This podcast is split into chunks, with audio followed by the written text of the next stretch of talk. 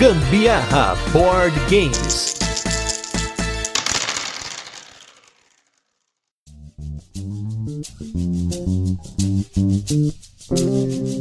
Fala galera, beleza? Tá começando mais um Gambiarra Board Games. Hoje com o programa Turno de Comentários, programa no qual nós falamos de assuntos relacionados a jogos de tabuleiro que não entram aí nos nossos podcasts semanais. E hoje, como sempre, estou trazendo convidados para falar de um tema que foi inclusive parte do tema, foi sugestão aí da nossa ouvinte Bruna Cruz das longínquas terras do Acre. Então, um forte abraço aí, Bruna. Então, a gente vai começar hoje falando sobre um assunto que você sugeriu, que foi quantas vezes um jogo merece, né? Quando que a gente desiste ou continua com um jogo e até alguns comportamentos relacionados ao consumo de jogos de tabuleiro.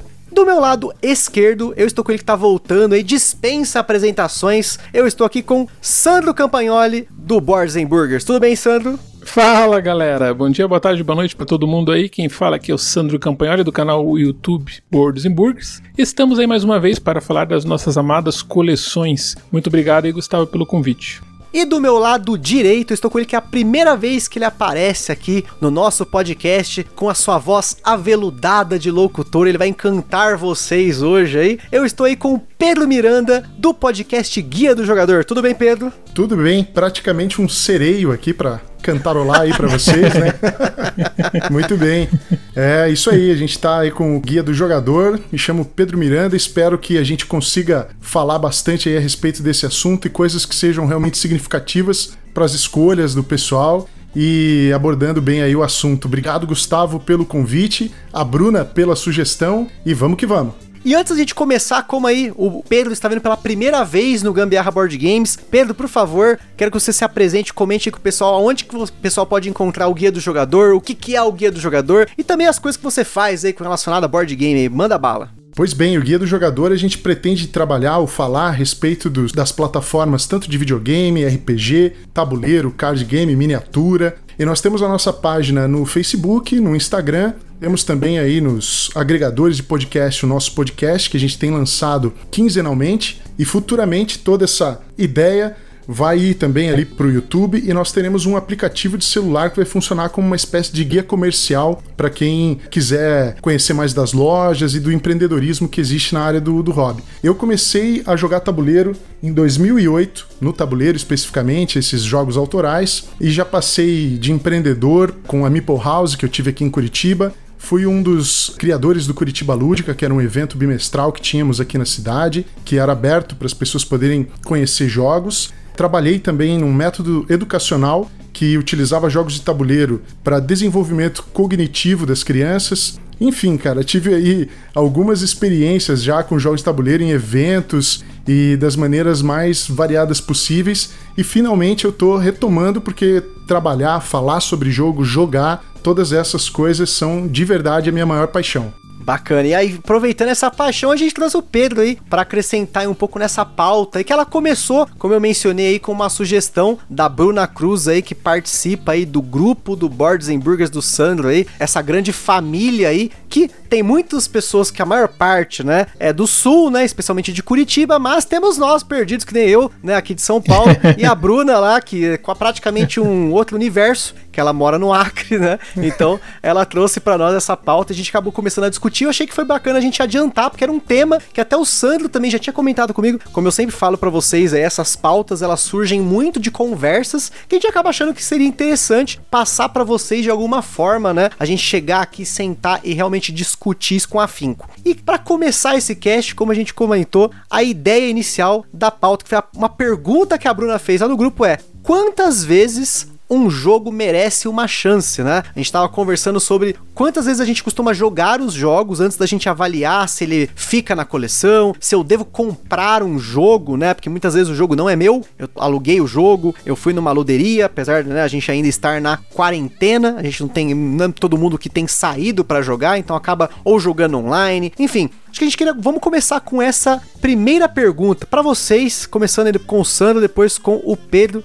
Quantas vezes vocês acham que um jogo merece e por quê que esse jogo merece, ou esses jogos merecem X chances aí, para você ter certeza que esse jogo é o jogo que vai ficar aí na sua coleção, como o próprio Sandro diz, fala aí que é o núcleo imutável da coleção, como que você avalia se é núcleo imutável, se não é, se vai dar 10 estrelinhas, 5, 4, 2, 1, não sei, né? Eu sei que tem essa classificação aí do núcleo imutável aí, então o que, que você acha, como que você dá as chances para os jogos antes, né, de passar para frente ou de realmente afirmar isso daí? Na verdade, assim, sempre que eu tenho a oportunidade de jogar mais um jogo, né, para tentar comprovar se ele é bom ou não é, eu sempre faço, né? Tem vários exemplos que eu tentei, assim, antes de eliminar o jogo na né, coleção ou desistir do jogo, né? Eu fiz, assim, algumas experiências, né? Então, por exemplo, já falei algumas vezes, né, que a gente passa por fases no hobby. E eu tô numa fase, assim, realmente que não tá fora de jogo conflitivo, jogo cooperativo. Na verdade, cooperativo eu nunca gostei muito, né? Então, muitas vezes depende da paciência que você tá para aquele jogo né? Porque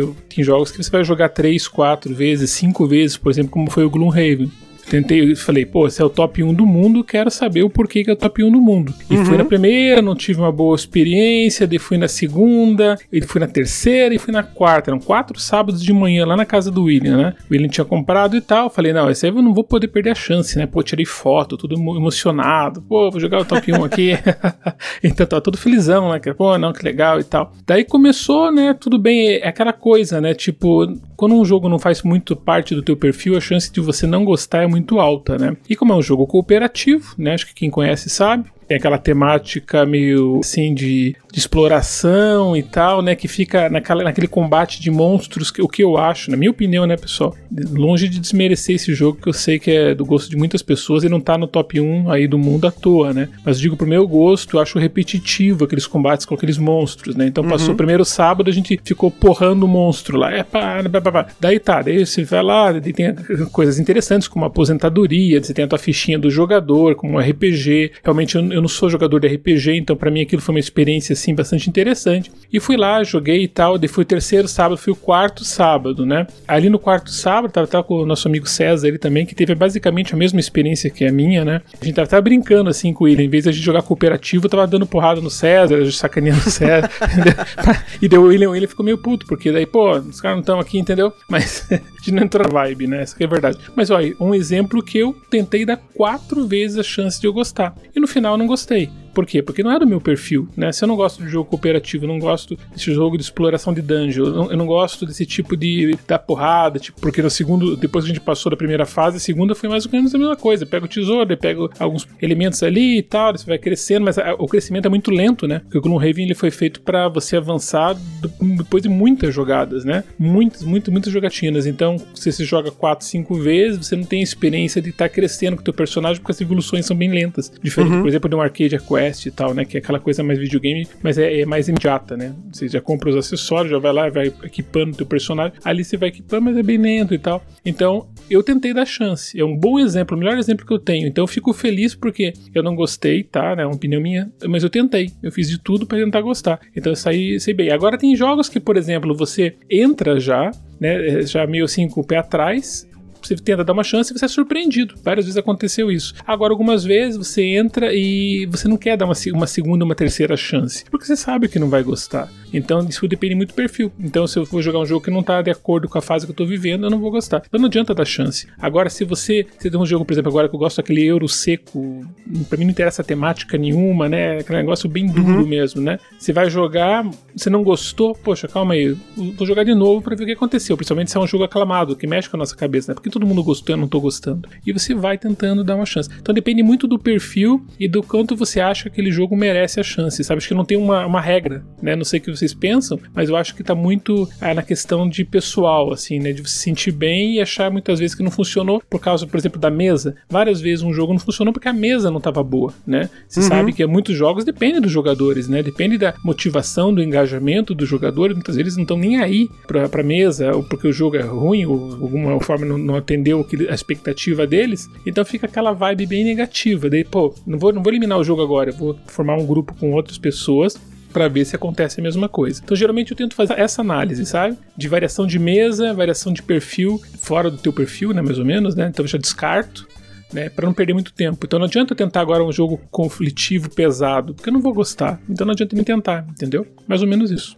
Esse que você falou sobre porque todo mundo gostou, é, né? O jogo ser aclamado e eu não gostei, isso é interessante, é um ponto que para mim no passado eu pensava muito disso, tipo, porque a galera gostou do jogo, cara, será que eu tento de novo? E já aconteceu o contrário. Os jogos que a galera fala que não gostou, e aí eu fui atrás do jogo e acabei uhum. gostando. Exato, eu gosto bastante disso. Até tinha um episódio lá que eu até me impressionou que o pessoal se interessou bastante por aquele vídeo, né? Que, gente, que eu chamei de Pérolas Escondidas. Inclusive não deu para gravar mais por causa do corona, que eu quero fazer umas, uns takes externos e tal. O pessoal sempre me pergunta, por que, que não tava. Se a série não continuou, é tão legal, pô, por que você não continua? Eu falei, não, calma, pessoal, que essa aqui exclusivamente tem cenas externas, um, um aspecto turístico ali. Até eu comecei no, no, primeiro episódio, eu coloquei aquelas cenas ali. Eu, eu, foi engraçado que um, um dos inscritos lá falou assim: Eu pensei até que era propaganda de imobiliária no começo. Eu coloco assim.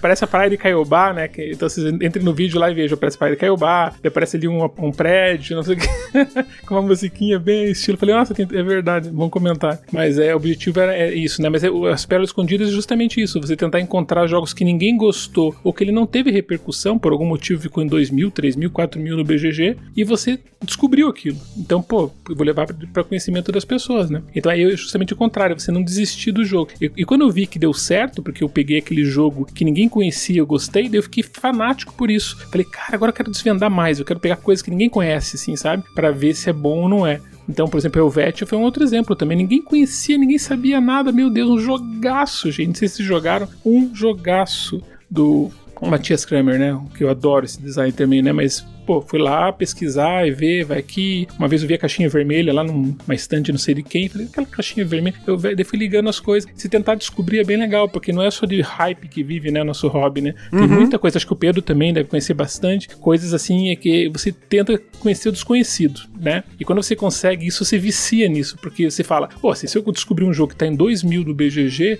por que, que eu não posso descobrir os outros é, mil que estão atrás, estão na frente, né? Então eu vou tentar explorar isso. Daí você percebe que é uma questão pessoal, de gosto, e que muitas vezes ele tá 2 mil lá, é um injustiçado, né? A gente fez até aquele top 3 é, subestimados, né? É isso, né?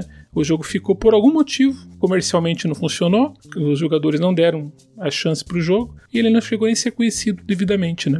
Sim, e você, Pedro, você, quantas chances que você dá para um. Quantas chances um jogo merece antes de você falar, não, esse jogo aqui eu amo ou esse jogo eu odeio? pois é, então, eu às vezes até nessas situações eu acabo sendo um jogador meio polêmico, porque eu taxa o jogo já logo de, de cara mesmo, né? Então já, já causa um melindre ali na galera, mas claro, isso tudo é muito pessoal, como bem lembrou o Sandro, né? E eu acredito que existem alguns fatores assim que são significativos para essa avaliação. Né? Então, primeiramente, eu diria que o jogo em si, o layout, ou como esse jogo até mesmo se apresenta, ou como ele chegou até a gente, as mecânicas que fazem parte desse jogo, porque com o tempo como eu jogo já tabuleiro há bastante tempo, eu acho que eu acabei, de uma certa forma, refinando os meus gostos em relação às mecânicas. Então existem mecânicas que normalmente eu tendo a ter uma certa apreensão quando alguém coloca na mesa, ah, vamos jogar esse jogo ali, qual, qual é a ideia? Ah, o do jogo faz tal coisa. Eu falo, Ih, então é melhor eu ficar de fora, né?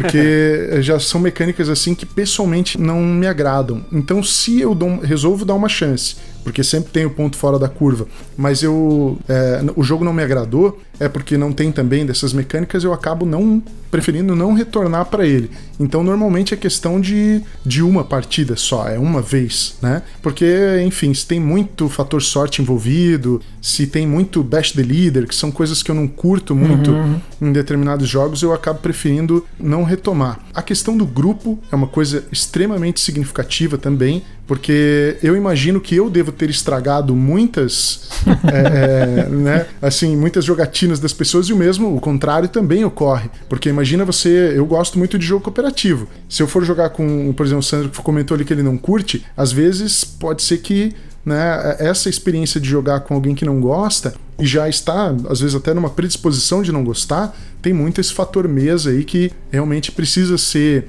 avaliado e ponderado se eu vou de novo ou não jogar aquele título, né? E a experiência em si que o jogo traz e que ele proporciona, normalmente eu costumo colocar num certo patamar e relacionar isso a outros jogos. Então, às vezes, poxa, esse aqui é um worker placement. Então, eu tenho meu worker placement favorito. Se ele não consegue superar esse meu jogo favorito, eu começo a questionar se vale a pena eu continuar dando chances para um jogo que eu sei que não vai superar aquele que eu realmente gosto. E aí eu entro numa questão que, que é muito pessoal, que eu dou mais valor a repetir mais vezes o jogo bom do que ficar uhum. conhecendo um monte de jogo diferente e, e, aumentando o meu leque. Eu acho que eu já fiz isso. Eu não tenho nenhuma dúvida de que eu já passei aí dos mil jogos que eu conheço e eu acho que isso já é um bom parâmetro para eu começar a definir exatamente o que me agrada e não querer ficar tateando novas coisas. Então, na minha reunião que eu tenho, às vezes com um grupo mais recorrente, eu costumo deixar bem definido assim: olha, se nós vamos sentar e jogar de tal horário a tal horário, eu topo conhecer um jogo novo.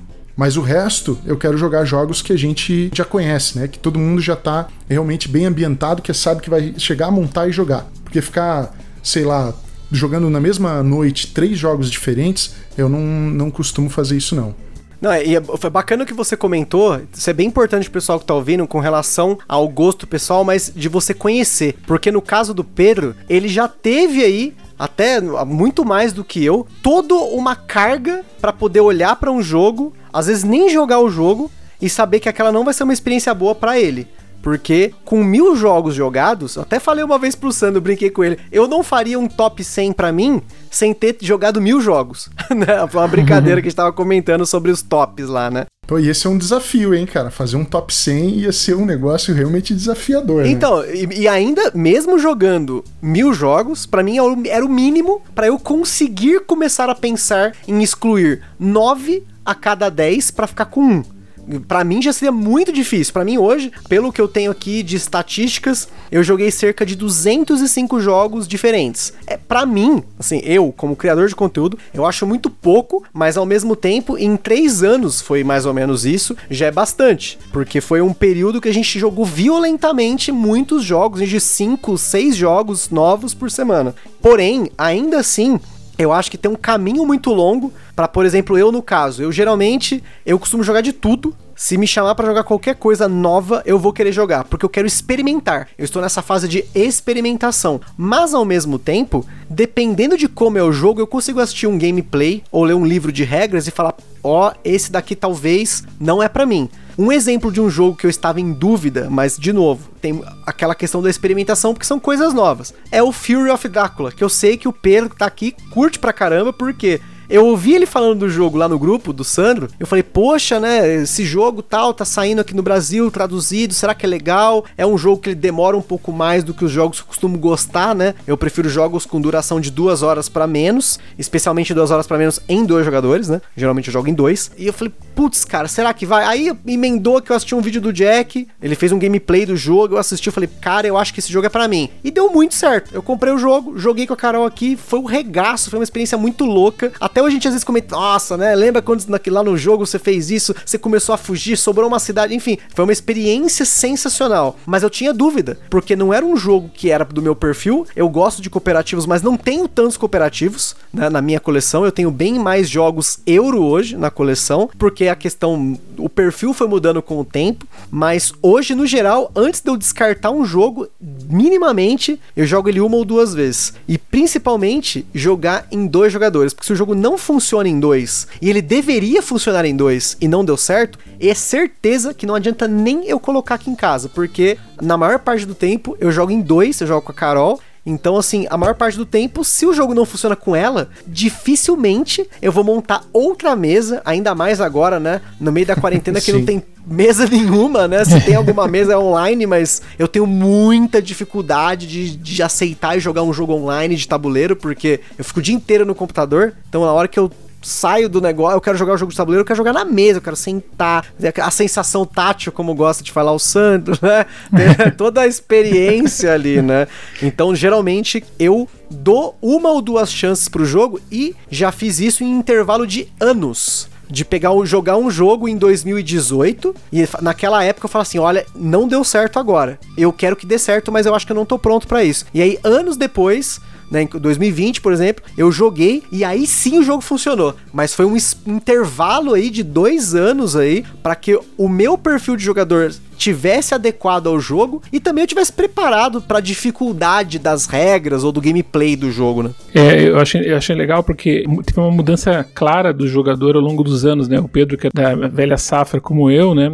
15 anos de hobby nas costas, vai lembrar lá da Ilha do Tabuleiro e tal, né, Pedro? Sim. E naquela, sim. naquela, naquela época a gente tinha muito pouco acesso ao jogo, né? Eu me lembro que, pô, você conseguia um Catan importado, um Porto Rico. Eu me lembro que a primeira experiência que eu tive com um jogo importado foi na Ilha do Tabuleiro que eu vi. Entrei lá e tal, falei, nossa, a gente tava acostumado com aqueles jogos que na época era a Game Office, que tava lançando algumas coisinhas diferentes. Eu até acho interessante que ninguém fala da Game Office, né? Que foi uma editora que você comprava em lojas de brinquedo, mas você encontrava bons títulos, assim, tinha ali é, Jogada Presidencial, tinha o Veredito, tinham jogos, assim, interessantes que saíam daquela aquele bastantão lá que a gente vai nas lojas de brinquedo e tem, que a gente já tá acostumado, né? Então ela teve uma iniciativa boa no Brasil, só que acho que acabou saindo do mercado, acho que justamente por, né, aquele, aquela, aquela época não era, o mercado não estava explodido como tá hoje. E naquela época, quando você encontra um, jogo como aquele, né, tipo Catan, Porto Rico, e você consegue importar aquilo, me lembro Power Grid, foram esses três jogos, né, que eu comprei pro primeiro. E você tem acesso a esses jogos, para você vai ficar jogando eternamente esses jogos. Então naquela época, jogar eh, vários jogos diferentes como a gente tem acesso hoje era impossível impossível, né? Era muito caro importar, né? E era poucas importações, poucos títulos disponíveis para importar para o Brasil. Né? A gente me lembra que eu pegava até com o pessoal do Rio de Janeiro, que tinha um importador oficial que trazia esses jogos, né? Então naquela época era comum você jogar 10, 15, 30 vezes o mesmo jogo, né? Mas à medida que foi passando, a gente vai crescendo no hobby, eu me lembro assim que daí chegou a fase que não é um colecionismo, mas é um consumismo, né? Eu me lembro que daí eu tive acesso a cool stuffing. Para mim assim, o que? Mas como assim? Cool stuffing eu consigo importar e posso comprar o que eu quiser. Ah, não, deixa, deixa eu dar uma tateada aqui, né? Eu peguei, cheguei lá e comprei um joguinho. Tateada lá. entre aspas, né? É. não, não, mas eu já saco interessante. Eu peguei e comprei um joguinho lá, né, tal, nem me lembro Vou qual. comprar Deixei- essa página de jogos aqui, né? Eu É. abro a página, vou levar ela inteira. Não, então, é, é- foi engraçado porque essa, é nessa época, eu- como importar um jogo, será que vai chegar aqui? Ah, não vai chegar aqui, mas deixa eu arriscar lá. Comprei uma coisa de 50 dólares lá. E chegou, eu falei, nossa, cara, chegou o jogo e não tá show. E, nossa, mas agora que? Agora não, agora, agora deixa comigo. Cara, comecei a importar caixas e caixas. Chegava aqui em casa. Engraçado, porque naquela época era mais tranquilo, né? A Custante tinha bons preços de frete. E você conseguia juntar vários, tipo assim, se juntava 10, 15 jogos. Cara, chegava caixas gigantes aqui. Imagina caixas assim, tipo, vamos colocar aí 70 centímetros de altura, sabe? A, a uns 100, sabe? Centímetros. De tão grande que era, assim, a altura delas. Aí de largura, pô, muito, muito gigante também, né? Enfim, assim, você conseguia colocar tranquilamente de 8 a 12 jogos, né? Eles misturavam os menores e tal. E chegava tudo de boa aqui. Então, naquela época deu um desespero, porque daí partiu pro consumismo eu queria comprar tudo sem saber qual era o meu perfil, né? Eu me lembro de comprar tudo, lotou, lotou mas comprei assim, consegui fazer de cara, assim, foram 120, 130 jogos só nessas importações. Que inclusive tá pagando até hoje, porque você vende, compra, vende, compra, vende, compra. Começou lá, né? O primeiro investimento começou há oito anos atrás, assim, né? Mais ou menos, né? Porque né, vai vendendo e comprando, aquele dinheiro fica circulando, né? E como o jogo de tabuleiro tende a não desvalorizar, é difícil a desvalorização, né? Por isso que acaba sendo um bom investimento. Acho que tem uma liquidez absurda, né? Pô, peguei agora, vendi 4, 5 ali, deu quase dois pau e pouco. Então, tipo, é um, é um, digamos assim, um ativo interessante de ter também, né? Não é que nem um, um videogame que você compra o jogo hoje e daqui a quatro meses valorizou, né? Então, o que acontece, resumindo o que eu quis dizer, é que com o passar do tempo você teve acesso a muitos jogos e daí você começou a não dar mais chances para os jogos como você dava, porque você não tem mais tempo. O nosso tempo é super escasso, pessoal. Como que você vai tentar dar chance para jogo?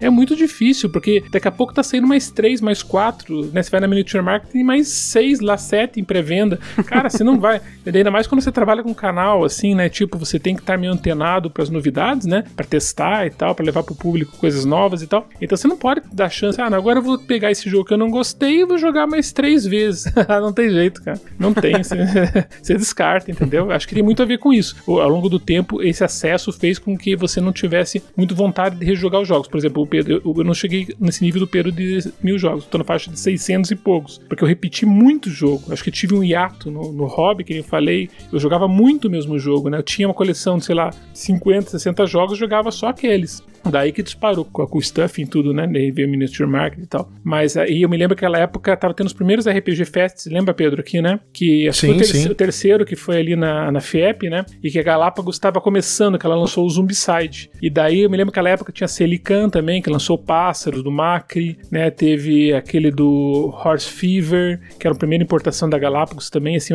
que veio bem bonitinho, tudo de madeirinha, assim, bem legal. Aí veio um da Celican também, meio meia boca lá, que foi aquele samurai e tal. Mas era o primeiro acesso que nós brasileiros tivemos nesse jogo. E ali piorou, porque daí ali na importação, as empresas começaram a investir no Brasil, tudo em português, você conseguia colocar na mesa mais fácil, né? Porque estava tudo traduzido, com jogadores novos. E daí que começou, daí não parou mais, entendeu? Daí eu acho que essa chance de dar mais chance pro jogo, desde aquela época, se eu não gosto de um jogo, eu vou dar um, máximo duas vezes, não vou jogar mais que três vezes um jogo. Jamais, jamais vou perder mais do que três partidas com um jogo que eu acho que eu não vou gostar. É, eu cheguei a, a, dar assim um exemplo que eu dei mais chances foi um jogo do Wallace, que é um, um designer que eu gosto muito, né? Uhum. E quando eu adquiri pela primeira vez e tava com London na mão, que é um dos jogos, mas ainda na primeira edição, Show. ele caiu, sei lá, umas duas ou três vezes na mesa e a gente ficou bem sabe, não sei se eu gostei, não Uhum. acho que o cara acertou e tal, mas hoje ele é um jogo que eu costumo jogar bastante e eu aprendi, peguei, porque alguns jogos eles têm uma curva de aprendizagem, né? Então, Uhum. se a gente não respeita isso, eventualmente você realmente acaba não explorando o que aquele jogo tem para oferecer. E aí, por isso que em alguns casos acaba sendo oportuno dar mais, mais chances para ele. E lembrando dessa questão de mercado que existia antes, a minha relação até com o jogo e, e talvez o fato de eu ter jogado tanto assim, eu comecei, se eu não me engano, foi em 2005, 2006 que a Devir lançou o Illuminati, que ele era um card game, mas quase board game, né? Que talvez tenha sido a primeira tentativa que a gente teve no Brasil, que trouxe esse jogo do, da Steve Jackson Games, que era um jogo bem legal e caiu no meu grupo de RPG, porque RPG eu jogo desde 98, né? Então, a- a- nessa época a gente migrou, a gente jogava Scotland Yard, jogava War, enfim, jogava outros jogos de tabuleiro e aí chegou esse que foi pra nós um assim um negócio bem explosivo, a gente mudou completamente, depois nunca mais voltou pra esses outros. E numa das oportunidades de jogar RPG na casa de um colega que tinha convidado a gente pra ir lá, a gente chegou e o cara tinha mais de 200 jogos de tabuleiro. E aí Caramba! a gente chegou e falou: não, peraí, o que, que é isso aqui? E aí o Luiz Cláudio, que é da Confraria Lúdica, a Confraria Lúdica existe desde a década de 60, 70, é, é super antigo e é de um grupo lá de Brasília e ele veio morar aqui pra Curitiba. Então quando a gente foi jogar, assim, no, no susto mesmo, num tropeço lá na casa do cara, a gente se deparou com esse universo de jogos e foi ali que começou. E a gente não importava realmente tanto assim. Eu normalmente aproveitei muito por meio de leilão e numa ocasião eu acabei sofrendo um acidente de moto, fiquei muitos meses parado em casa e aí o pessoal ia lá de manhã, de tarde, de noite, o tempo inteiro, assim, 24 horas por dia eu tava jogando tabuleiro. Então, é, sempre alguém ia lá, me apresentava alguma coisa. Então, nesse tempo, cara, eu realmente conheci um universo de, de jogos de tabuleiro e depois abri né, a luderia itinerante que a gente tinha aqui em Curitiba, que fazia com que a gente também conhecesse muitos jogos, até para exercer o trabalho de monitoria. E depois, quando eu entrei, né, coordenei esse método de educação, eu fazia a seleção dos jogos, o roteiro pedagógico para aplicação desses jogos, o treinamento dos professores. Então a gente acabava experimentando muitos jogos. Ah, a gente, legal. inclusive, chegou a ter uma, uma relação com a Galápagos na época, então a gente recebia muito jogo, né? E também comprava muita coisa para verificar se tinha espaço para entrar no método. Então tudo isso acabou auxiliando para que eu conhecesse assim muitos jogos de, de tabuleiro. Não, eu acho que isso acaba deixando você meio macaco velho, né? Assim, eu, eu falo isso porque, pra mim, a relação que eu tenho hoje semelhante a essa, de, tipo, fazer algo por muitos e muitos anos e hoje, rapidamente, saber avaliar se eu não gosto ou eu gosto de algo, é com música, assim. Acho que, não sei se eu comentei alguma vez aqui no podcast, mas, assim, eu, eu nasci ouvindo Pink Floyd na barriga da minha mãe, porque meu pai sempre gostou muito de rock progressivo. Então a gente nasceu ouvindo rock progressivo e metal, tanto eu quanto meu irmão que tem, ele é quatro anos mais novo do que eu. Então desde aquela época ele ensinou a gente a ouvir música. Então toda semana ele chegava com uma fita cassete nova e posteriormente com um CD novo. E aí quando a gente teve internet em casa, banda larga, né? Isso em 2005, a gente pegou aquele Speed 256 KB lá. Cara, aquilo ali foi um negócio tão explosivo que assim, a gente conhecia tanta banda nova por dia que era absurdo. Chega um momento que as coisas param de te surpreender. Então hoje eu tenho uma carga de álbuns, por exemplo, eu, eu já ouvi mais de 1.500 álbuns de bandas diferentes, assim. Às vezes eu pego uma banda nova e ouço uma discografia inteira. Então acho que isso acaba deixando você mais propício a rejeitar algo ou desistir de algo, né? Como até o Sandro falou, por conta do tempo que a gente tem hoje, muito mais fácil, porque eu já tenho um gosto definido, apesar de que vira e mexe, alguma coisa me surpreende. Então, assim, hoje meu perfil musical provavelmente será muito parecido com o meu perfil de board gameiro aí daqui a anos, porque hoje, apesar de ter ouvido muita coisa, eu continuo ouvindo muita coisa nova. Mas lógico, antes de rejeitar alguma coisa, eu tenho facilidade para identificar se aquilo vai entrar, se tem alguma coisa nova que eu quero ouvir numa banda, da mesma forma que se tem uma mecânica que eu quero aprender, que eu quero jogar, ou se é uma mecânica que foi implementada de uma forma que eu nunca vi e eu quero jogar, mas tem mecânicas, por exemplo, que eu sei que eu não sou fã, como por exemplo aí o, o a atuação, né? Você pega esses jogos que tem papéis, né? Você tem que ficar falando, né? Tipo, é, fazendo blefe, essa coisa toda, essa coisa mais teatral. Eu não curto muito disso. Isso não, não bate muito com o meu santo, né? Tipo, então, por exemplo, um Coop, um Resistance, esses jogos, ainda mais esses jogos que um monte de gente, aquela falação assim, pode ser que não, não role hoje. Hoje, no meu perfil atual uhum. de jogador, não rola. Mas pode ser que no futuro eu esteja mais propenso a isso, né? Porque acho que, como o Sandro falou, né, e o Pedro também comentou, a gente tem um perfil de jogador que com o tempo você desenvolve esse perfil. Então é até uma questão que é muito importante. Às vezes a gente vê uma pessoa que gosta de War, e às vezes a gente fala, nossa, como ele consegue gostar daquilo? Já fica aquela coisa, sabe? Eu já vi isso acontecer muitas vezes. Mas é porque também aquilo foi algo que conectou com aquela pessoa, ela gostou de jogar, ela jogou muitas vezes, às vezes provavelmente, era aquilo que tinha. Então, acaba que o jogo de tabuleiro moderno, como a gente fala aí, e a, quando eu falo moderno, eu tô pegando aí de 20 e poucos anos pra frente, né? Ali, né? A partir do Catan, vamos pegar assim, né? Então a pessoa começa a identificar e jogar aquilo, talvez aquilo seja melhor que o War pra ela, como pode ser que ela jogue aquilo e fale, não, não, eu prefiro jogar War. E aí ela descarta aquilo pra jogar War. Uhum. Geralmente, pode acontecer, né? Com certeza. O que eu acho legal, assim, é quando você fala dessa questão de desistir de jogo, ou, né, ou ver a hora que você pode parar, ou se não vale a pena tentar. É legal quando você se conhece como perfil, né? Eu tinha muita dificuldade, conforme eu comentei para vocês, que quando começou aquelas comparadas sem critério nenhum da com stuff, e depois eu me reconheci com perfil, eu me lembro do Robo Rally lá, tipo, pô, é um jogo que não tem nada a ver comigo, sabe? Esses movimentos é, programados, esse tipo de coisa, não gosto até hoje, assim, com algumas exceções, né? Que foram uhum. muito bem implementadas. Mas eu vi, pô, por que eu peguei esse jogo, sabe? Só porque, porque eu assistia muito podcast na época, né? Era até o pessoal da Ludopedia que começou a fazer podcast e tinha um anterior. É, o pessoal da Ludopedia que trazia lá a Vanessa, lá da Fanbox, né? Eles, eles faziam assim, tinha o Gru também do Rio. Eles faziam bastante podcasts, né? E daí o que acontece? Eles faziam sugestões de jogos. Eu fui entrando naquela deles, assim, sem muito critério. E daí comprei um monte de coisa que eu acabei nem jogando e depois vendi. Mas o legal é você parar, se reconhecer como perfil, porque daí você não precisa nem desistir do jogo. Você vai comprar um jogo que você não quer desistir, né? Então eu comecei a ser mais assertivo nas compras. Essa que foi a grande realidade, né? Foi ali que eu conheci o Feld e tal. Porque eu falei assim: nossa, eu gosto desse tipo de design, eu gosto desse, da ideia desse design. Se eu comprar jogos dele, pode ser que os jogos não sejam tão bons contra outros que ele lançou. Mas vai ser mais ou menos a mesma linha. Quem gosta do Wallace, quem gosta do, do qualquer um deles, né? Seja o Kingsley e tal, geralmente vai ser a mesma pegada. Dificilmente ele vai fazer uma coisa revolucionária que foge totalmente dele.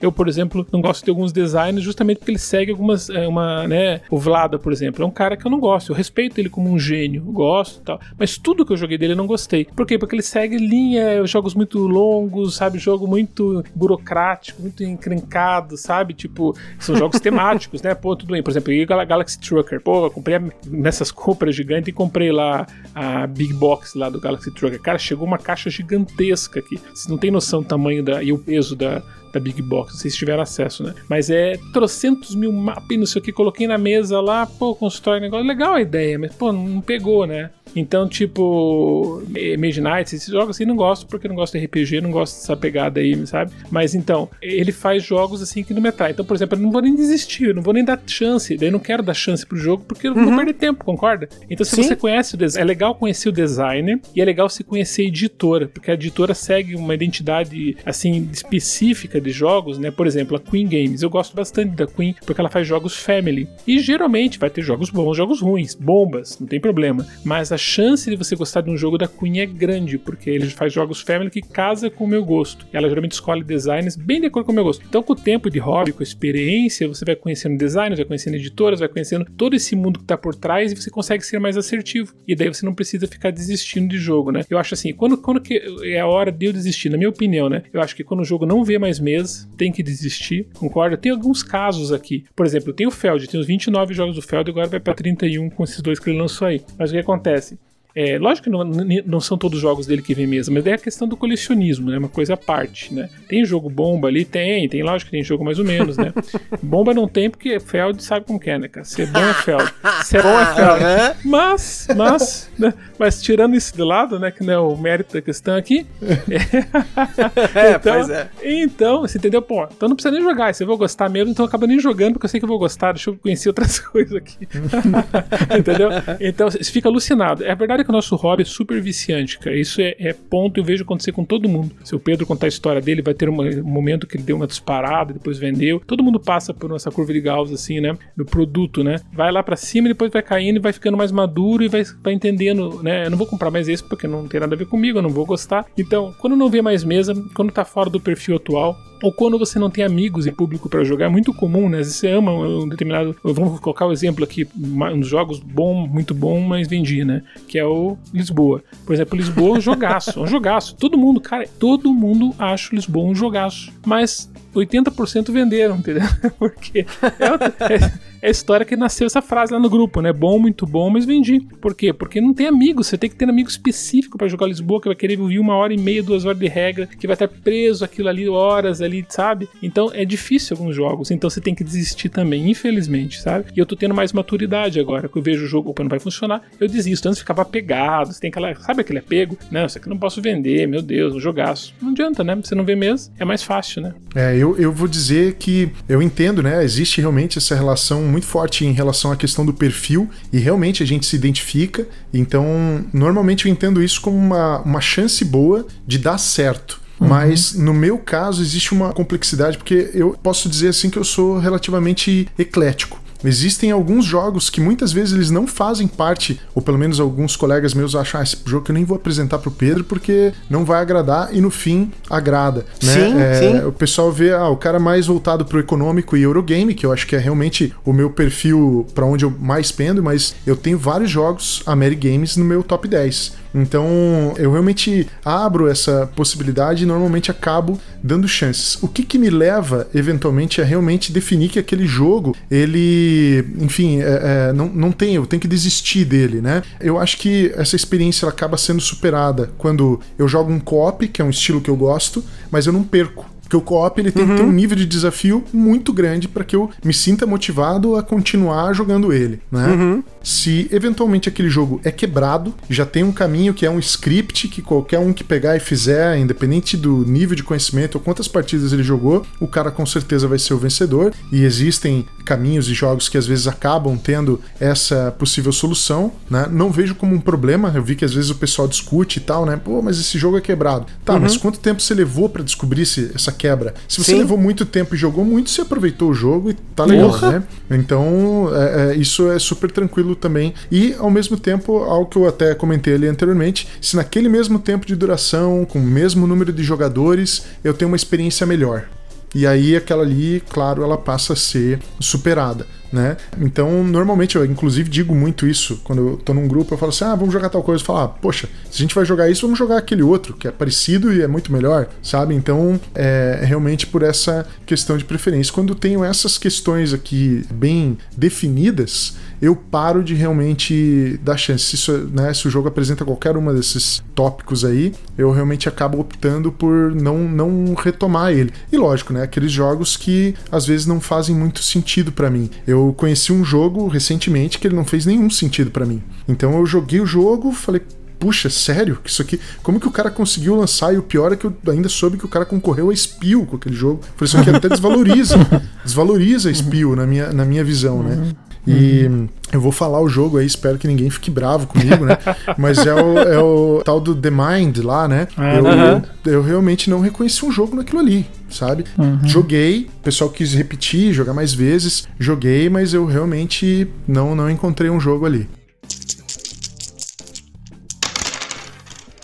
Com relação a com quem você joga, você comentou de estragar a experiência, eu acabei nem comentando disso, né? Mas aqui no meu caso, eu não costumo jogar tanto com pessoas diferentes do que o meu grupo que eu tenho, que hoje tá todo mundo isolado, e com a minha família, né? Então, assim, especialmente com a Carol, né? A Carol realmente é meu alvo de jogo. Então, na maior parte, né, da minha coleção, os jogos funcionam em dois jogadores. Porém, né, tem casos de jogos que eu gosto muito e que não tem nem como jogar em dois jogadores, porque o jogo é três mais, por exemplo, né? Porém, se eu sei que aquele jogo vê mesa, e até isso a gente já falou até em outros casts aqui, eu, por exemplo, hoje sou totalmente vidrado em registrar tudo o que eu faço no aplicativo BG Stats. Todas as partidas que eu jogo estão registradas no BG Stats, exceto um ou outro jogo. Sei lá, por exemplo, a gente jogou 3 horas e meia de Black Stories no domingo agora, dessa gravação do podcast, provavelmente tá bem no passado aí, mas isso foi em setembro. A gente jogou aí 3 horas e meia com uma galera que não é nada gamer, né? Eles queriam jogar alguma coisinha ali para interagir, colocaram o Black Stories para jogar, que pra minha opinião é uma atividade, não é nem bem um jogo, né? Mas enfim, isso é uma, um outro conceito. É uma, um foi, mas conceito. foi legal,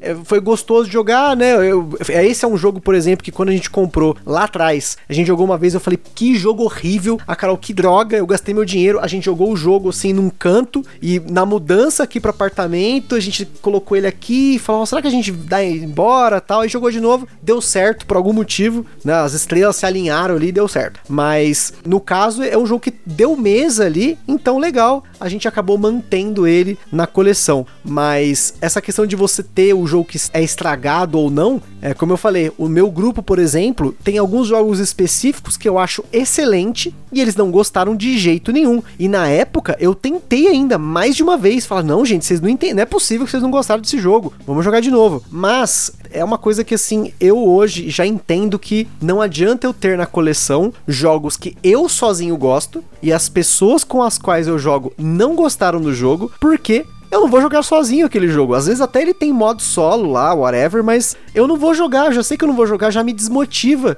porque eu não tenho pessoas para jogar ele. Porque esses dois grupos aí, que né, em teoria eu tenho aqui, eles não vão jogar o jogo. E isso, para quem tem aí acesso, por exemplo, a um grupo grande, né, ou a eventos, ou até porventura frequente aí no futuro, né? Maluderia, conheça pessoas novas para jogar, essa é a melhor forma de você jogar jogos que o seu grupo, entre aspas, padrão não gosta, que seus amigos não gostam, porque isso é algo também muito importante. Às vezes as pessoas que você é amigo há 20 anos, eles não gostam de jogar jogo de tabuleiro e não adianta você forçar, não vai dar certo. É o perfil deles não gostar daqueles jogos, né? Ou não gostar de jogar, tem gente que não curte, paciência, né? Não é, não tem como forçar todo mundo a gostar da mesma coisa, né? Mas aí você tem uma como variar e jogar esses jogos. Agora, consumir, né, que é que nem o Sandro falou, que é um ponto muito importante do nosso hobby, que é o ato de consumir e não de jogar, não vai entrar em colecionismo.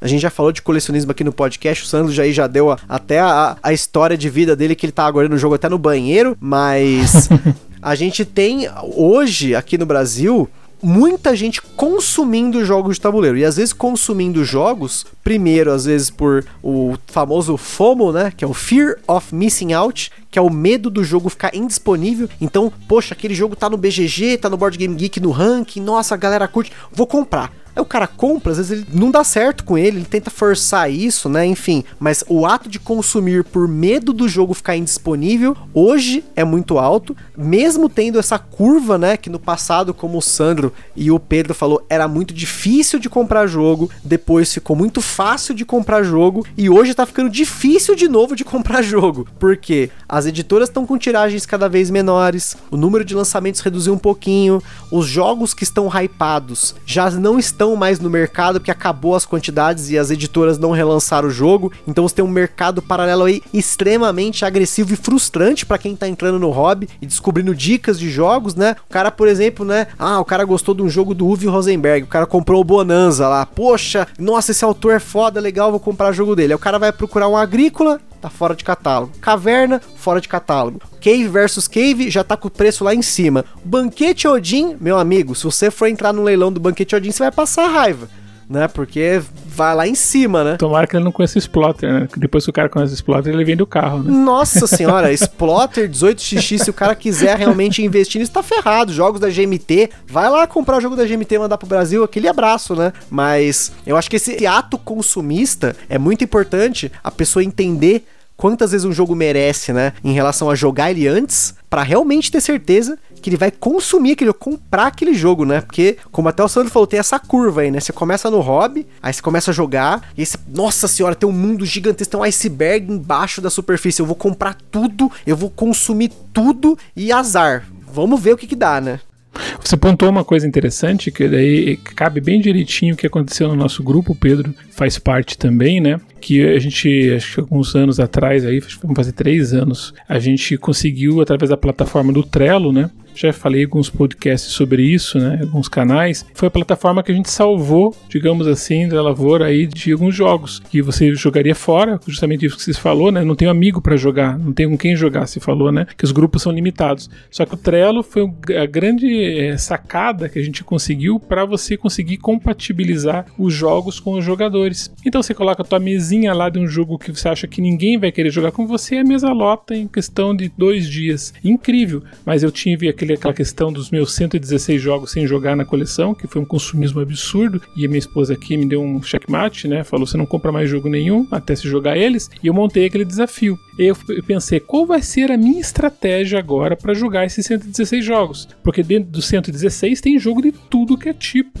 e muitos deles, inclusive, eram muito raros, muito difíceis, ninguém nem ouviu falar. E como que eu vou convencer essas pessoas a jogarem esses jogos? Né? Aí que tava. Então eu tracei uma estratégia exatamente porque eu tinha que voltar a comprar em outubro, porque era essa, entendeu? O Diego tava indo pra lá, falei, cara, eu tenho, cara, imagina, ele tava chance única, eu peguei a coleção da Kine e tudo lá na S. Então, tipo, falei, então eu tracei aquela estratégia, do começo do ano foram 10 meses certinho, do começo do ano até o pessoal me, me inspecionava e todo mundo tentando me pegar no pulo, mas não me pegaram. E daí eu pegava 10 meses certinho, gente. E daí o que, que eu fiz? Daí o que a gente fez, na verdade, usamos o Trello. O Trello eu colocava as mesas lá, colocava lá e esperava, ficava esperando. Às vezes o jogo demorava mais para fechar mesa, às vezes demorava menos. Mas todos fecharam mesa, foi incrível. Até agradeço ao pessoal, Boards Burgers e o pessoal que participou e tudo, porque foi incrível. O pessoal me ajudou, assim, tipo, todo mundo se engajou na minha causa ali, e todo mundo vinha. Tanto que eu sempre falo, eu recebi mais de 60 pessoas diferentes aqui em casa, inclusive o Pedro, que tá aí. Né? Eu não conhecia o Pedro pessoalmente. O Pedro veio jogar comigo aqui, acho que foi o Armada, né? Foi, foi, do, o Seven, Seven Wonders, Wonders né? Seven Wonders Armada, uhum. exatamente. E daí era um dos jogos lá. Então a gente colocou tudo aquilo, no, coloquei no pacotão e, cara, eu consegui colocar todos os jogos da Leia. Eu não acredito. Até aquele do Mamute eu consegui gente para jogar, cara. Entendeu? Então, tipo, é isso que é incrível. Então você não precisa desistir do jogo se você não tem amigos. O que você tem que usar estratégias para tentar trazer novos grupos e conhecer novos grupos. Você não precisa ficar preso no teu grupinho ali todo sábado, da quinta-feira à noite. Não, hoje em dia com plataformas digitais, com tudo, abriu o Brasil inteiro com o Corona. O Corona abriu mindset, mudança total. Por que que acontece? É, eu vejo que é legal ali no grupo que tem o pessoal que é de outros estados, com a própria Bruna lá que falou do Acre. Pô, ela jogando esses tempos, eu tava vendo ela, ela num grupinho ali com o pessoal aqui em Curitiba e tal, jogando também. Eu falei, olha que legal, tá todo mundo reunido, né? O Brasil inteiro que era uma coisa difícil de acontecer no passado, jogando ali, né? Tá tendo os eventos online e tudo. Então, isso acho que foi um grande salto, né? Tecnológico para a área de board games e é legal porque possibilita que você não tem que desistir do jogo que você gosta. É só você encontrar os amigos corretos. E para encontrar os amigos corretos, eu tenho que dar cara para bater. Também não posso ficar no meu casulo. Eu tenho que sair, que nem falei assim lá no Trello. Eu falei, pessoal, tá tudo disponível para vocês. Só que vocês têm que dar o primeiro passo. Vocês vão ter que ir na casa de uma pessoa que vocês não conhecem. Vai ter que chegar lá, bater na porta e o cara vai ter que receber, né? Geralmente recebe muito bem, né? A gente também foi na casa de outros, não é só o pessoal que veio aqui. E nossa, era sensacional, sabe? Então a gente conhece, conhece então consegui cumprir minha meta dos 116 jogos que eu não conhecia, novos. E aí foi uma estratégia boa para que tá de acordo aí para você tentar utilizar como forma de você não ter que desistir no jogo que você tanto ama. E até bacana comentar que não é só a Bruna que tá no grupo, tem o Evo também, que é o 20 aí, o, o Evo, Evo Moraes. Ricardo, Grande abraço aí pro Ricardo. Evo, Ricardo. O Evo, se eu não me engano, é de Alagoas. O Ricardo é da Paraíba, né? Uhum. Então, você vê, os caras estão jogando tudo online. Assim, você falou do casulo. Eu sim, eu tenho muita.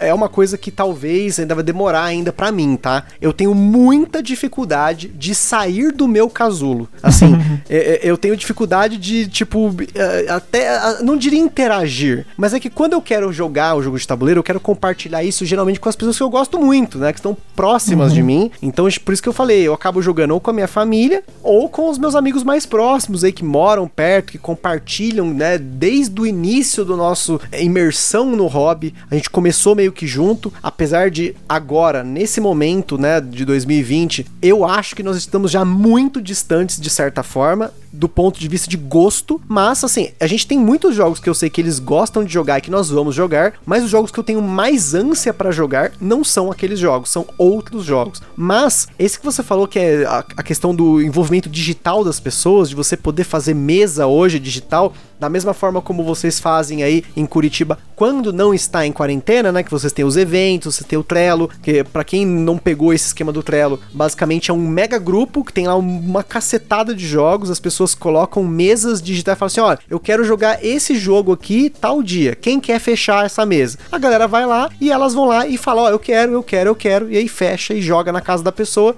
Agora, no caso, tem acontecido disso de forma online. A galera tem fechado mesas online. Eu confesso que eu gostaria muito de participar disso, mas eu ainda tenho dificuldade, primeiro, de jogar online, e segundo lugar, de chegar nesse, né, de, de interagir dessa forma. Apesar de que eu sempre falo que o jogo de tabuleiro é uma experiência social, né, interação uhum. e tudo uhum. mais, eu confesso que eu também, eu não faço isso tanto quanto eu deveria, vamos dizer assim, né? Uhum. Eu acabo batendo sempre na mesma tecla, né? Mas é muito bacana o que vocês já fazem aí, né? E lá o pessoal do Boards and Burgers acaba fazendo, assim, de uma forma sensacional. Acho que aqui no Brasil não tem ninguém que faz parecido nesse nível, assim, de interação entre pessoas que nunca se conheceram e do nada são, tipo, amigos, do nada, tipo. É difícil, né? Você recebe pessoas aqui em casa que você não conhece, né? Sempre tem aquela parede de vidro que você tem que quebrar quebrar. Mas por isso que o tabuleiro funciona tão bem, por isso que a gente acho que ama tanto o tabuleiro. Essa questão social é inacreditável. A pessoa chega na tua casa, você nunca viu a pessoa, ela vai sentar na tua mesa, de repente tá conversando, quando sai parece que você conheceu há cinco anos, cara, é inacreditável. Quando começou a acontecer isso, eu, eu estendi, minha esposa ficava meio cabreira, né? Pô, ficar recebendo gente nova aqui toda hora, cara, toda a gente tava jogando, eu tava jogando quatro vezes por semana, né? Ou seja, eram quatro jogatinas durante a semana e tinha mais no final de semana e pessoal aqui lutando em casa, né? Então, é, ela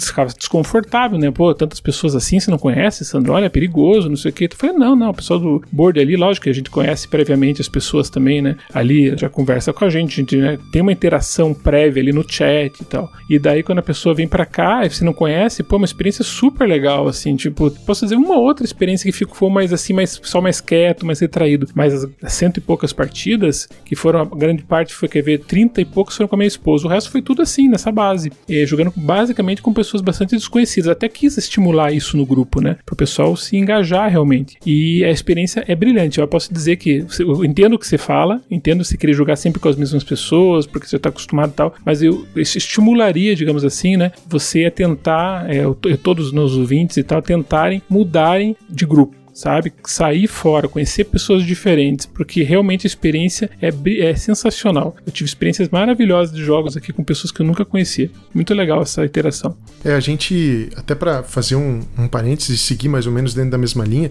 eu acho legal isso que o Sandro falou. Eu utilizei também o Trello algumas vezes, consegui fechar algumas mesas de jogos realmente que estavam há muito tempo parados e que eu queria revisitar, que eu queria poder colocar na mesa de novo. E até mesmo antes de existir essas possibilidades, né, que acabaram vindo com a tecnologia, o conhecimento a respeito dessas ferramentas para poder disponibilizar com essa finalidade, a gente tinha criado em 2000 e final de 2000, e, acho que começo de 2010, na verdade, a gente fez o Curitiba Lúdica, né, que era esse evento, a gente colocava, levava os nossos jogos lá, quem participava e tinha jogos e disponibilizava. Então as pessoas chegavam e tinham a possibilidade de jogar. Então essa era a nossa forma de conhecer as pessoas. Mas eu não sei se o Sandro percebeu alguma coisa nesse sentido em relação ao Trello. Pelo menos com a Curitiba Lúdica, eu tinha muita vontade de fazer a Curitiba Lúdica crescer cada vez mais em termos de público, justamente para encontrar pessoas que teriam um perfil parecido uhum. com o meu, onde eu conseguisse rodar os meus jogos, convidar, participar e tudo mais.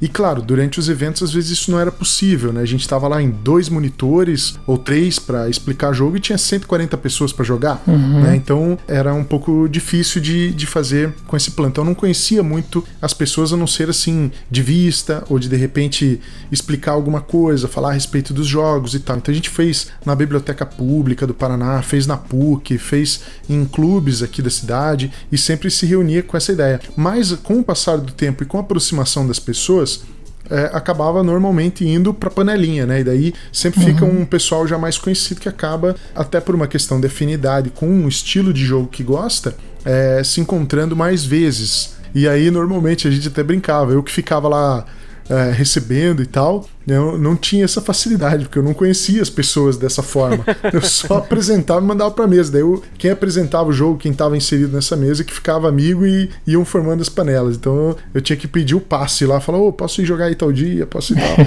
e, e, tentar dessa forma. Mas realmente, eu acho que faz parte mesmo da, da ideia do hobby, a gente abrir as portas, receber as pessoas. Foi assim que eu entrei pro hobby, como eu falei ali do Luiz Cláudio, né, que é uma, uma peça bem importante, assim, nessa, nessa minha inserção e também no número de jogos que eu conheci, ele era um cara que não saía muito da toca, ele ficava lá na casa dele. Mas a gente podia ir lá e jogar. E como ele tinha uma infinidade de títulos, né, a gente marcava isso previamente e teve experiências inúmeras e todas elas muito excelentes, assim, com a predisposição dele de ensinar, de marcar aquele jogo, de convidar, né? Uhum. Então era uma coisa realmente bem bem frequente e com um público que foi aumentando. Às vezes na casa do cara não era só três pessoas que iam jogar com o Luiz Cláudio. Não, tinha 12 pessoas. E daí eram feitas três mesas com quatro jogadores. Caramba! E essas mesas depois iam fazendo, iam se mesclando. E numa outro, num outro período, né, um que é um parceiro meu ali também no, no podcast lá do Guia, o Libonati,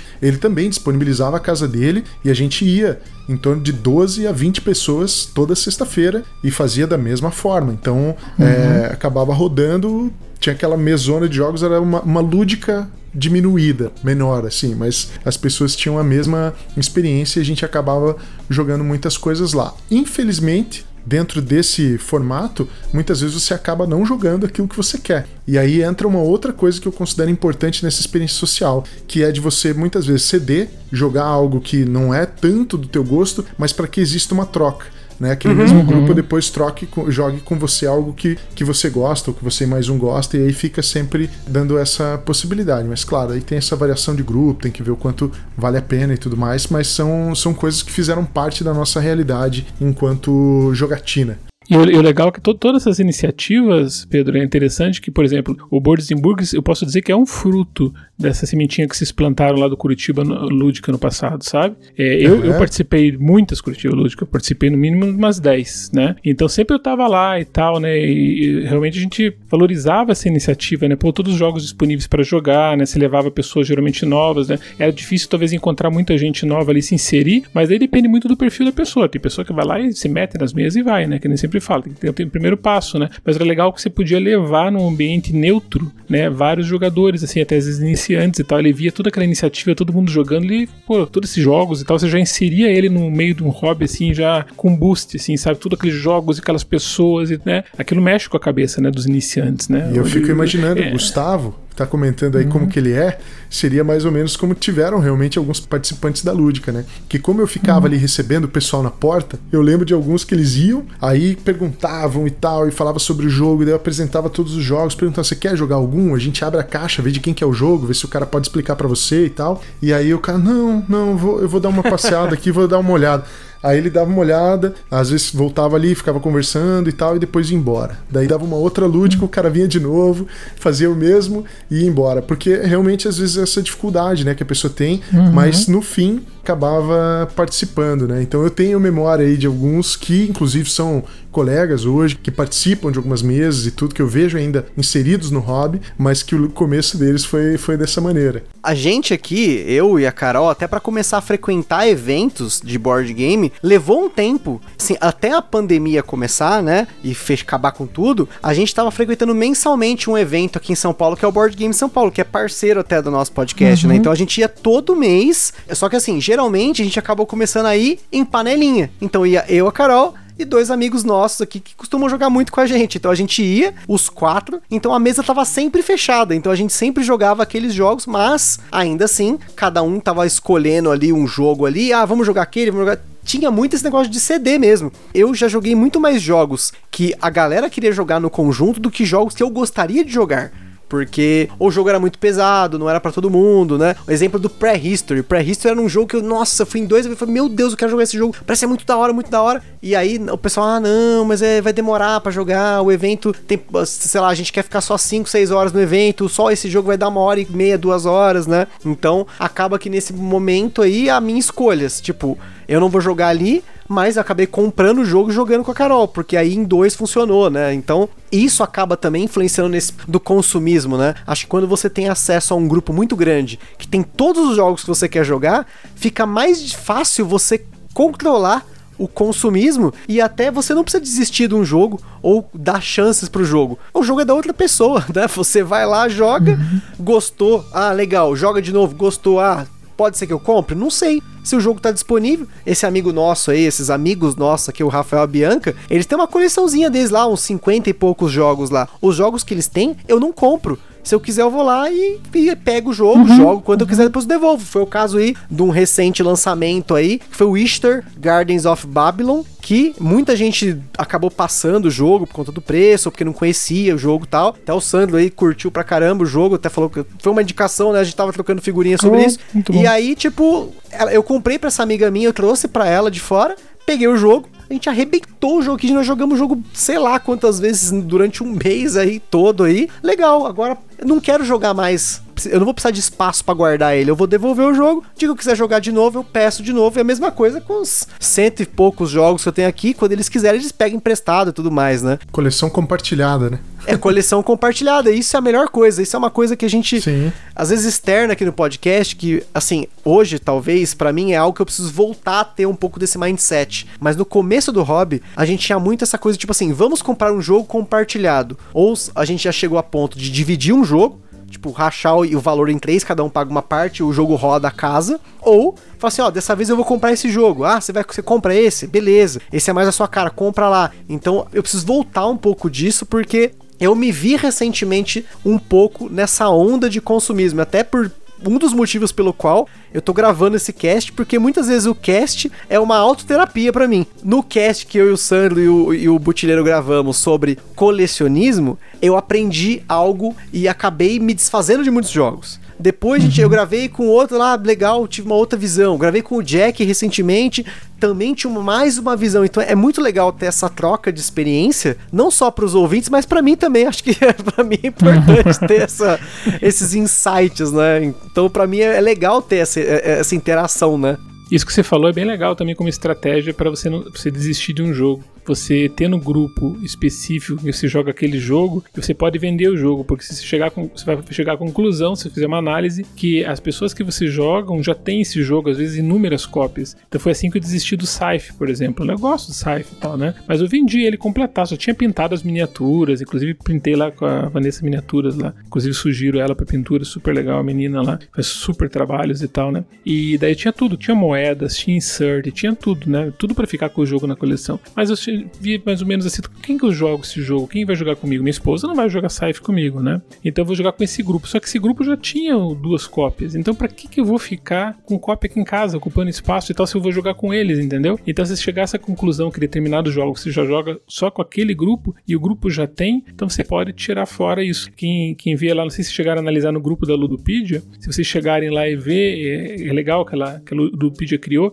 que quando você entra com o teu perfil, você vê quantos jogos tem o acervo do grupo. E se vocês verem lá no Burzenburg, está com mais de 2.500 é, jogos disponíveis, que já está em 600. Então veja só, são quase 3 mil jogos, pessoal, que estão na, na, mão dessas pessoas que a gente nem sabe, né? Você coloca o mousezinho em cima ali, aparece quem tem o jogo, né? É bem legal essa ferramenta da Ludopedia. Então, poxa, então tá ali, tá disponível às vezes. Você não precisa ter aquele jogo. Lógico, por exemplo, jogos que se ama, como eu gosto de design e tal, eu compro, né? Até porque a gente faz coleção. Mas agora, jogos que você vai jogar com determinadas pessoas, então, pô, você pode realmente desistir do jogo, não desistir, digamos assim, na, na palavra, na essência de desistir e não jogar mais, mas desistir de ter o jogo, entendeu? Daí é fácil. E assim você consegue ir modelando a tua coleção com o tempo, né? Você começa a reduzir ela como o Pedro falou, você vai lapidando o teu gosto, vai ficando mais de encontro o que você quer, e quando você tem no final, você olha para tua estante, você não consegue nem se desfazer. Eu já tô nessa época, né? Eu me desfiz agora, infelizmente, do El Grande, né? Falei com dor no coração é o grande Big Box e Hora at Labora do UV, né? Foram dois jogos que eu amo, mas eu tive que me desfazer porque minha esposa não gosta e o El Grande tem que jogar em bastante, né, cara? Pra ficar bom tem que ser de 4 pra cima. Então, tem bastante gente que tem o El Grande. Então, não preciso ter. Ora, ela Labora já tem bastante também gente que tem ali. Então, pronto, não preciso ter esses jogos que eu não vou jogar aqui em casa. Acho que essas estratégias é legal, porque você faz com que você não entre no consumismo, você se conheça como jogador e você desista mais fácil dos jogos, você desapegue, né? Quando você chegar a esse tipo de conclusão. Com certeza, e, e, também a gente tem que pensar assim, né, que hoje, especificamente, os jogos eles eles estão caros para que a gente possa muito adquirir, caros, muito né? caros. Fala assim, ah, vou comprar isso aqui indiscriminadamente, é, com certeza não vai ser a melhor coisa que você pode fazer. Então, com esse mercado muito aquecido, né? Pode acontecer de você comprar e depois vender melhor, como o Sandro comentou lá no começo, que é realmente algo que ocorre no, em relação aos jogos, mas às vezes, poxa, esse jogo fica parado, você não experimenta, rola até uma, uma certa decepção, né? Quando você precisa fazer algo nesse sentido. Mas provavelmente não é comum ao perfil de todas as pessoas a possibilidade de simplesmente, como no meme lá, de ficar jogando dinheiro pro alto, né? Uhum. Pode chegar lá e ficar comprando o jogo que quiser para testar para ver se vai funcionar uhum. ou não. Isso é um, é um prazer que talvez já não seja mais comum no consumo atual, né? Então, um pouco do que a gente pensou até mesmo quando fez o guia do jogador, criar o, o aplicativo, era justamente para fomentar o empreendedorismo e melhorar um pouco assim uhum. essa perspectiva das pessoas em relação ao jogo, porque a gente tem outros meios de descobrir se esse jogo vale a pena ter na nossa coleção ou não. E uma das maneiras de fazer isso é justamente alugar na ludoteca que tem na sua cidade ou ir nos eventos, como uhum. a gente já comentou aqui, ou se é, não tem a ludoteca que dispõe para você alugar, mas tem um espaço que você pode ir lá e pegar por hora ou coisa do gênero e jogar no espaço. Então então a gente quer divulgar essas pessoas para justamente também facilitar, seja o mercado mesmo de, de compra e a decisão das pessoas nessa compra ou não. E aí, eu, quando falo desse assunto também, sempre me lembro assim com saudosismo do tempo em que eu comecei. Eu acho que isso foi até seguramente ali 2013, 2014, que eu lembro que com o preço que você compra um jogo hoje, eu comprava, arrematava às vezes quatro ou cinco jogos num leilão, uhum. né?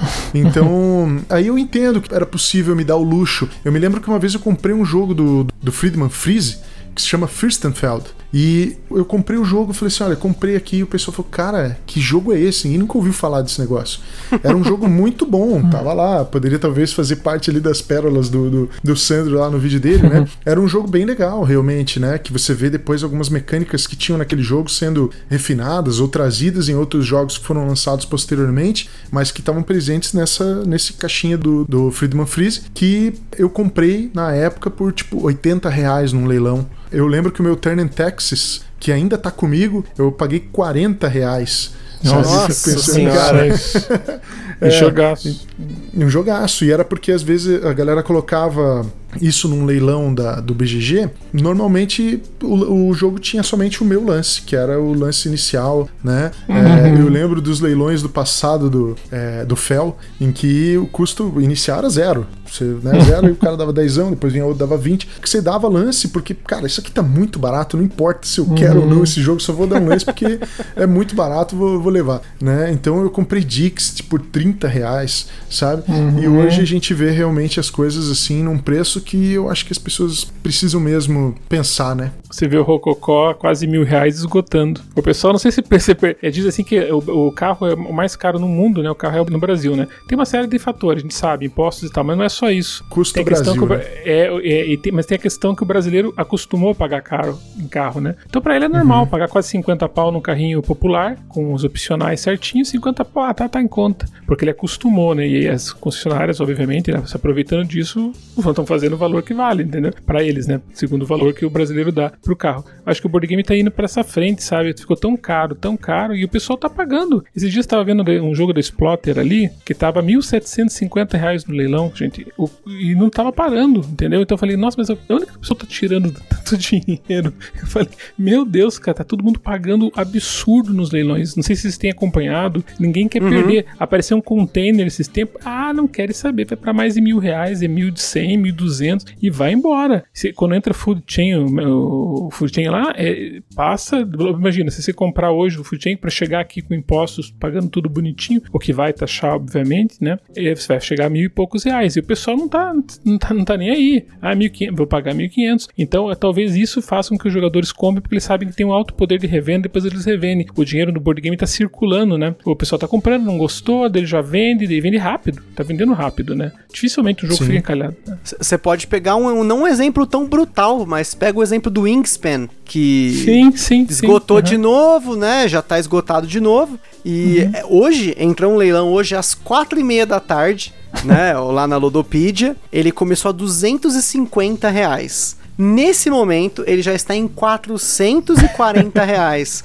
Gente, é um, é um Wingspan, é um jogo family aí, vamos dizer assim, vai, é um euro de entrada, sei lá. Ele é um family euro, euro family, sei lá. Que é um jogo que já teve já no Brasil, já teve de novo, e ele realmente, assim, aí talvez vai muito das tiragens das editoras e tudo mais, de não tá tentando apostar muito, enfim. Às vezes faz uma uhum. tiragem limitada, o público é maior do que a tiragem comporta, aí acontece isso, né? Você começa a ver uns absurdos desse aí, né? Eu. E o Great Western Trail, então, que a, que a Conclave lançou aqui no Brasil menos de 200 reais, e hoje se encontra absurdos também. Né? Sim, eu, eu achei que eu paguei barato nele, eu paguei 300 conto num Great Western Trail esse ano né? No meio da pandemia aí, um cara quis vender, eu falei, vem, demorou, nem pensei. E, de novo, o meu consumismo na pandemia aumentou muito, porque teve uma época, especificamente entre o final de março e o começo de junho, que tinha tanta gente vendendo o jogo, provavelmente até às vezes por necessidade, e eu acabei arrematando um monte de coisas. E também vendi um monte de coisas, assim, por uns valores que eu tentei, assim, a maior parte, sempre colocar um valor que eu achava justo, que eu pagaria naquilo, mas ao mesmo tempo foi mais alto do que eu paguei, às vezes em vezes, né? E foi muito bizarro. Eu lucrei na pandemia e eu gastei esse dinheiro com muito mais jogo. Só que aí, no começo de junho, as coisas degringolaram de um jeito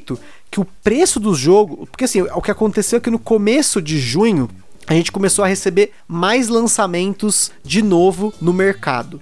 E aí esses jogos vieram com o preço do dólar atual, né? Super valorizado, né? O dólar tá super valorizado em relação ao real. E acho que por conta disso as pessoas para vender os jogos, para comprar jogos novos, aumentaram o preço dos jogos usados que estavam sendo vendidos pela metade do preço às vezes. Então, isso acaba fomentando aí um, o mercado de forma negativa, porque aí você tem um jogo que custava 200 conto para comprar um de 400 que tá mais ou menos na, no que valia entre aspas no passado passado, esse de 400 no passado valia 200, então o cara pega um de 200 e joga num valor ali mais alto para poder compensar e comprar esse jogo novo. E isso acaba nesse consumismo de querer consumir lançamento, lançamento, hype, hype, hype, você acaba girando o mercado e ele vai ancorando cada vez mais num preço que para muita gente, eu por exemplo, não tenho como pagar. Eu não tenho condição tipo, de gastar mil, dois mil reais de board game por mês. Não, não consigo. Acho que 500 conto de board game por mês já é alto para mim. Pro brasileiro médio, então, é impossível, né? A gente muitas vezes já falou isso aqui, né? No cast sobre o valor dos jogos, né? O verdadeiro, entre aspas, valor de um jogo. A gente chegou a falar disso, né? Que o, se o salário mínimo no Brasil é mil reais, um jogo como On Mars, ele tá sempre, assim, ele tá fora da realidade do brasileiro.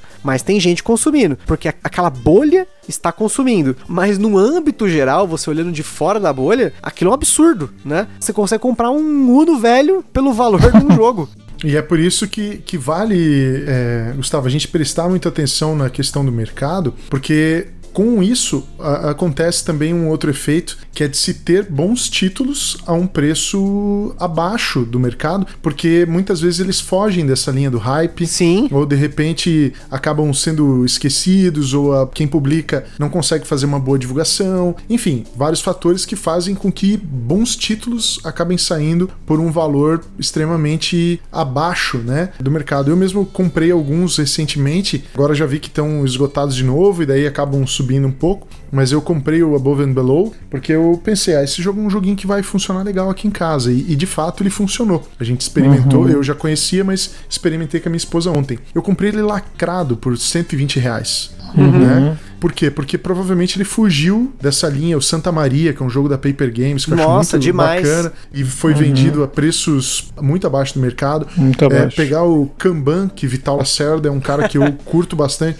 Pô, o Kanban é um jogo que tá muito barato pela qualidade de jogo que ele é. O, o Lagrange também, pô, eu paguei 120 reais. Pois é, cara. Então, é, vale a gente ficando esperto, você ainda consegue aproveitar boas opções no mercado Sim. que de repente atendem o seu perfil, mas que você não precisa gastar esses mais de mil reais que o pessoal tá às vezes investindo aí num, num, num jogo que tá muito em voga no momento, né?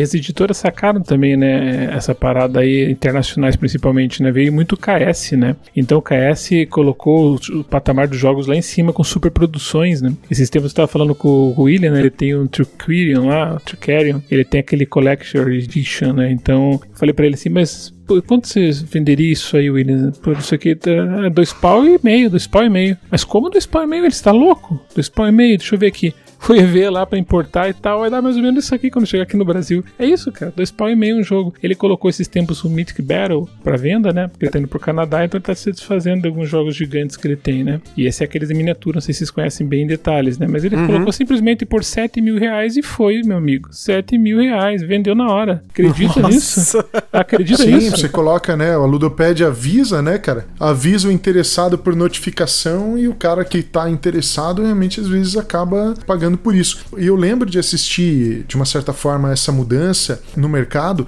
em que houve uma época que a gente tinha discussões gigantescas numa lista de e-mail que existia aqui no Brasil, que participava justamente o Fé, o Gru, tava eu, tinha uma galera lá, e a gente conversava muito e brigava até muitas vezes por causa da questão de preço. Quando alguém colocava uma, uma oferta que a gente, ah, aberto para Surgiu a brincadeira, né? O jogo que era aberto para conferência ele saía mais caro do que o jogo lacrado. Então, uhum. era mais ou menos nessa época. A gente falava lá, não sei se o Sandro lembra desses termos, né? Do elitismo nos board games, ou os donos do board game nacional, que às vezes falavam muito a respeito do preço. E a gente sempre fazia a comparação dessas mudanças que foram acontecendo no mercado justamente com a perspectiva dessa compra no exterior. Então, existem vários fatores, porque você comprar fora, você corre o risco de uma taxação, de uma taxação uhum. às vezes acima do normal, que Abusivo, vai te exigir né? recorrer e tudo mais, e ficar mais tempo sem o jogo. Então, às vezes a pessoa paga mais, porque ela sabe que ela vai pagar e dentro de 15, uhum. 10, 15 dias ela vai ter o jogo na mão, né? Uhum. Então, uhum. esse prazo, de alguma forma, é significativo para o cara que está muito afim de jogar ou muito afim de ter aquele título na mão, né? Bom, não sei se vocês querem acrescentar mais alguma coisa aí com relação a, ao assunto, mas eu acho que a gente acabou explorando bastante aqui essas N facetas, né? Sobre quando você deve desistir de um jogo, ou quantas vezes um jogo merece a chance, até a gente acabou entrando no, em vários méritos aí do consumismo e até de formas de você dar chances a jogos que você inicialmente não teria ou não compraria, né? E acaba aproveitando melhor o hobby. Que eu sei até um comentário que um amigo meu fez essa semana para mim: ah, eu tô meio desmotivado com o hobby por conta dos preços. Mas tem que pensar que o mercado ele tem aí vários anos de histórico e você tem N formas de você jogar. Não é só comprar. Comprar, na verdade, uhum. é uma das formas de você obter um jogo. Se você tem aí plataformas digitais hoje como opção, aí quando voltar as coisas ao normal, você tem as luderias, seus amigos, outros grupos eventos. Então, assim, para quem quer realmente participar do hobby de jogos de tabuleiro hoje, não precisa gastar um centavo. Se quiser uhum. realmente jogar jogos, principalmente se for pensando nas plataformas digitais, mas fora das plataformas digitais, tem N formas de jogar sem gastar tanto quanto, né, você gastaria se você comprar só as novidades, né? Então, acho que é importante a gente pontuar isso para vocês, que o fato de você também desistir ou dar chances a um jogo vai depender, primeiro lugar, acho que é pra gente aqui ficou bem claro isso, a quantidade de jogos que você já jogou, a sua coleção e o acesso que você tem aos jogos. Quanto mais limitado, menor for o seu acesso, com certeza, mais eu recomendaria você dar mais chances para um jogo. Agora, se você tem um acesso a muitos jogos, a poder jogar mais jogos, às vezes você vai jogar um jogo uma vez e fala: Não, não, eu prefiro jogar esse aqui que eu já conheço e eu vou ganhar mais meu tempo. Até teve aí algum cast que a gente comentou aí sobre um brother que ele falava que todo jogo que ele jogava, ele comparava ao Mage Knight, que é o jogo que ele mais gosta. Então se ele olhava para aquele jogo e falava assim: será que eu prefiro jogar esse jogo a jogar o Mage Knight hoje? Se ele falava que, ah, não, eu quero jogar, ele ia lá e jogava. Se ele falava, não, não, prefiro jogar o Mage Knight, ele ia lá e jogava o Mage Knight.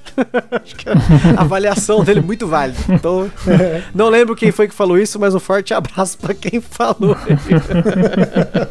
a, gente, a, gente tem, a gente tem uma pessoa no grupo, o Pedro deve ter acompanhado, foi no ano passado, né? Ele fez parte dos 116 jogos também. Ele entrou iniciante, nunca tinha jogado um board game. Olha só como vai de encontro ao que se falou. Ele entrou no novinho, iniciante, começou no grupo. Ele não comprou um único jogo e jogou mais de 100 jogos. E foi agora para Alemanha, né? Ele foi ano passado para Alemanha, mas ele conseguiu naquele um ano jogar mais de 100 jogos jogando dos outros. Se divertiu um monte, tipo, fizemos churrasco e tudo e tal. E simplesmente conheceu várias pessoas, né? Várias, ele se integrou em tudo, ele tava em tudo que é casa. E curtiu muito lá na Fanbox, passou muitas jogatinas lá também, que é uma luderia e tal, né? Ele né, pegava ali o jogo, baixava, jogava, escolhia as pessoas. É, às vezes vai muito de perfil, né? Obviamente tem que ver um pouco da timidez e tal, mas se você tomar a primeira atitude de ir, querer conhecer, você não precisa gastar um centavo e não precisa nem jogar online, como o Gustavo falou. É, é isso mesmo aí que já comentamos, né? Eu acho que é realmente o universo de jogos, a gente fez recentemente uma fala lá sobre o RPG, né? E no RPG ele vai um pouco, digamos, até contra a lógica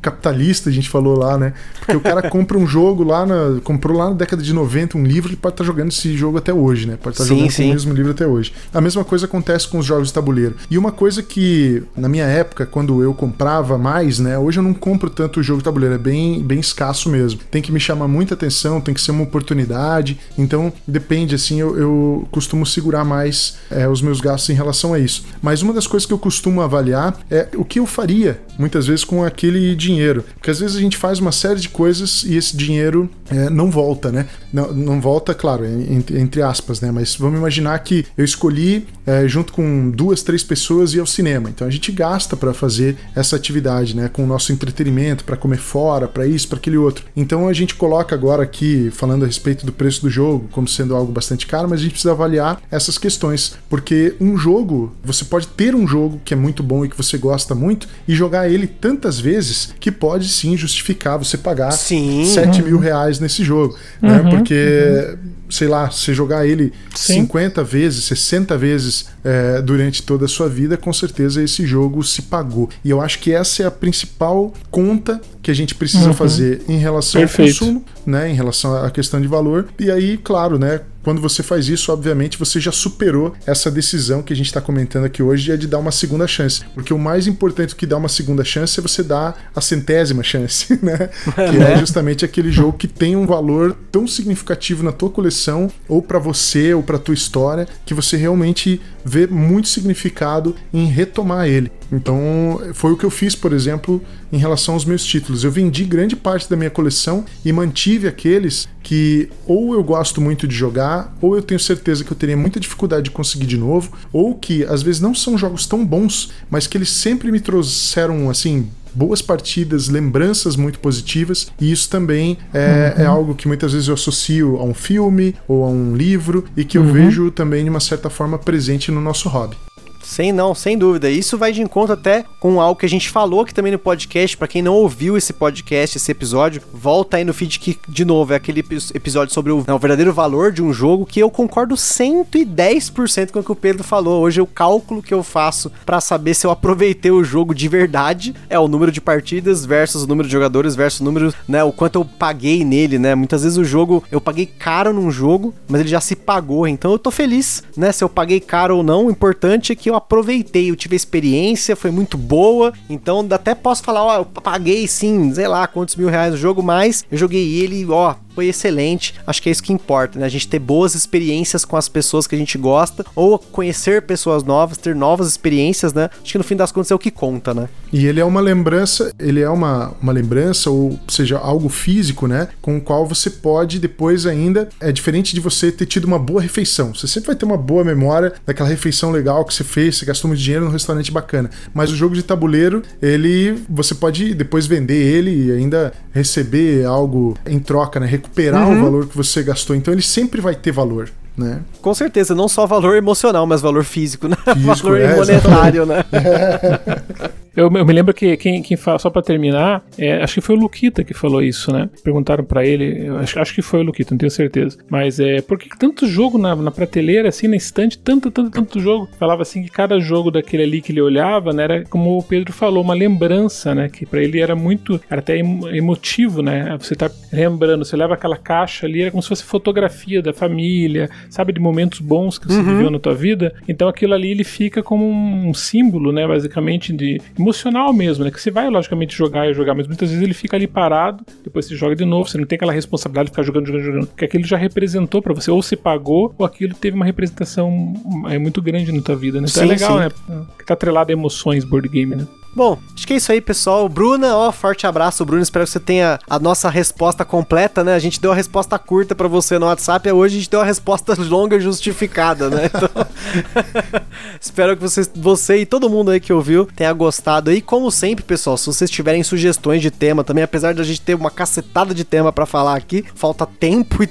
e tempo para gravar e editar, né? Mas no fim das contas a gente sempre tem um assunto, mas às vezes tem uma coisa bacana também que vocês querem ouvir, que vocês querem que a gente discuta aqui, só mandar, vocês já sabem, já tem o nosso Instagram, já tem tudo lá. E não esqueça também, né, de acessar, né, o YouTube lá, o canal do Sandro, Bordes Burgers, né, macaco velho aqui do podcast já. E agora também o podcast, né, do Pedro lá, o Guia do Jogador, né, ele já fez um episódio para falar da Ludopedia do Board Game Geek, ele já falou sobre RPG, até sobre meu designer favorito, né, Alexander Pfister, né, então, né, ouçam lá, né, vocês vão poder ter mais da presença dessa voz aveludada dele aí, né? um dia eu cantarei para todos aí, né? é isso aí, pessoal. Um forte abraço e até a próxima.